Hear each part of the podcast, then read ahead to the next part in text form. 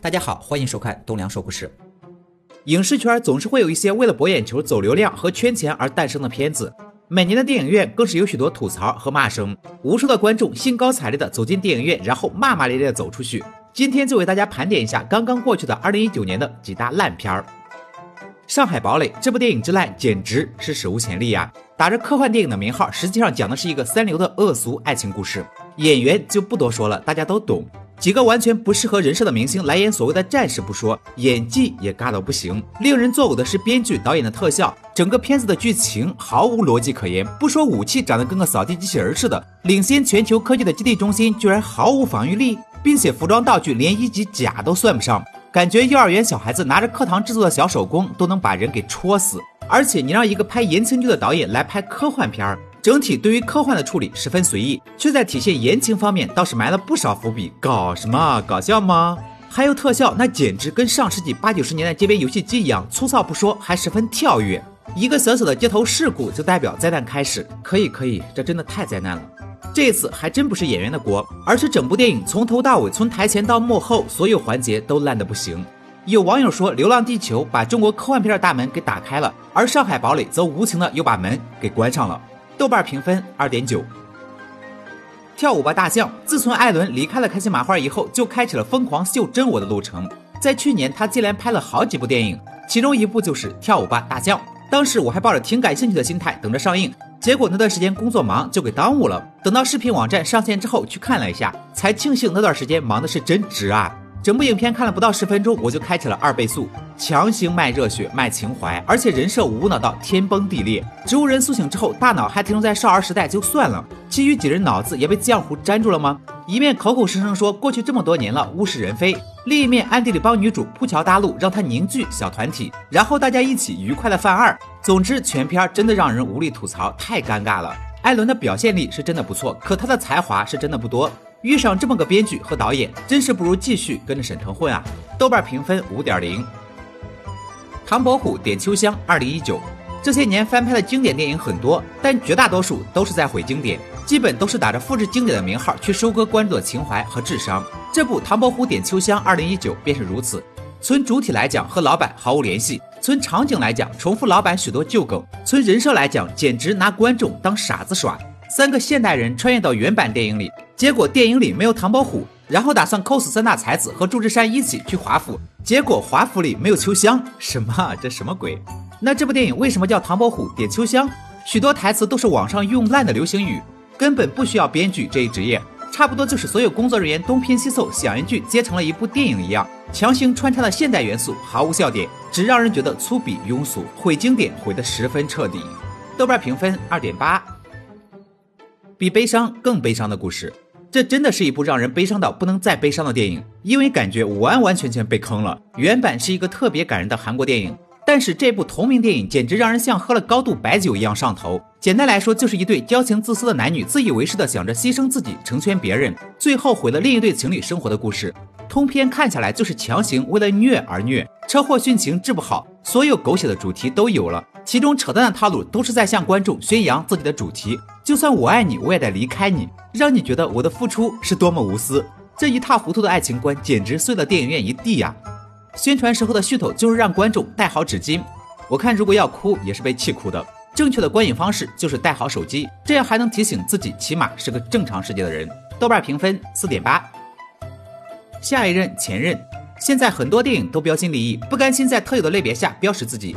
于是，在影片的元素中，魔幻的加入了许多奇奇怪怪的东西。像这部电影是一部以不要脸为中心主旨，并且十分自豪的电影。所有的主人公们简直渣出天际，渣到渣男渣女都猜不透他们的脑回路。而且，这居然是个以诅咒为背景的故事。你以为你是霍格沃茨吗？还是拥有一口大锅、骑着扫把的女巫族长？就算不提三观有多崩坏，这剧情也简直是突破正常人的认知了。估计所有 看了这部电影都会摇身一变，变成根正苗红的好青年。也或许导演就是为了烂而拍的，想看看自己有多么烂，突破一下自己的极限吗？反正这部电影看吐了一大堆人，但凡是个脑回路正常的都不会感觉这么秀的电影值一块钱的票钱。豆瓣评分二点八，这又是一部让人怀疑自己三观的电影。男女主在各自有婚恋对象的情况下，爱得要死要活，痛哭流涕。几度决心要抛弃一切在一起，最后不出意外的由于阴差阳错又回归各自的家庭，然后哭着喊着，就算我们不能在一起，也要让下一代延续我们的爱情。这个思路，嗯，厉害厉害。影片是根据齐秦感动一代人的歌曲《大约在冬季》为思路写的一个故事。并且做了电影的主题和名字，不得不说，饶雪漫大妈一把年纪了还这么不服老，依旧在写青春疼痛文学啊，太了不起了！这简直是三观不健全的小孩子们最热衷追捧的脑残剧情啊！您为了和年轻人打成一片，也真的是绞尽脑汁了。不过比较惨的可能是齐秦和这首歌了，好好的经典因为一个电影给带跑偏了。估计看完这部电影之后，心痛的不止观众，还有齐秦吧。豆瓣评分五点三。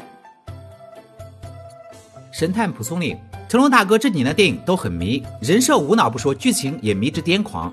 这一部志怪题材的电影背景其实很深厚，柳泉居士这段故事一直是流传至今的经典，期间也拍了不少版本，但这版本真的让人大开眼界。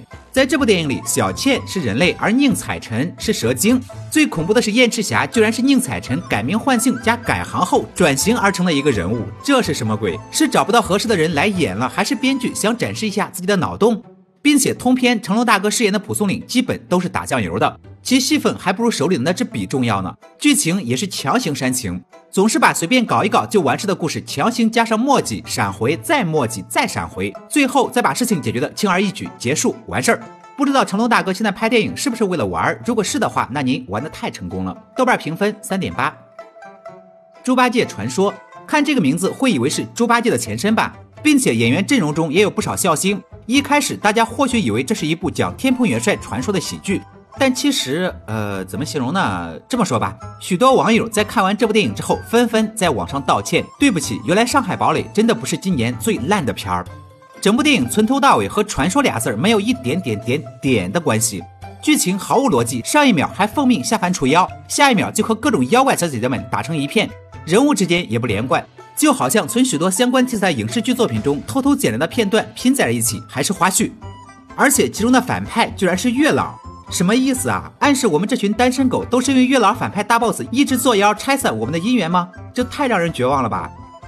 再说说特效，一眼看去就是内地刚开始接触仙侠剧那种非主流五毛钱的感觉。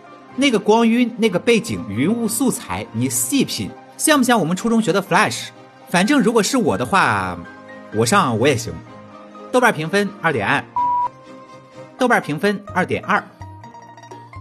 其实，作为电影人，或许有很多导演和演员们都是抱着玩票的心态去做一个题材，然后随随便便拍了一俩小时的视频，告诉观众这个叫电影。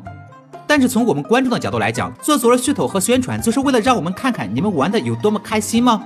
那我们日常拍的 vlog 剪辑在一起，也叫电影了。到时候一起艾特各大电影大 V，欢迎观看百姓大电影系列，自也会拍电影。好了，这一期的烂片吐槽大盘点就此结束。不知道大家被坑过几部呢？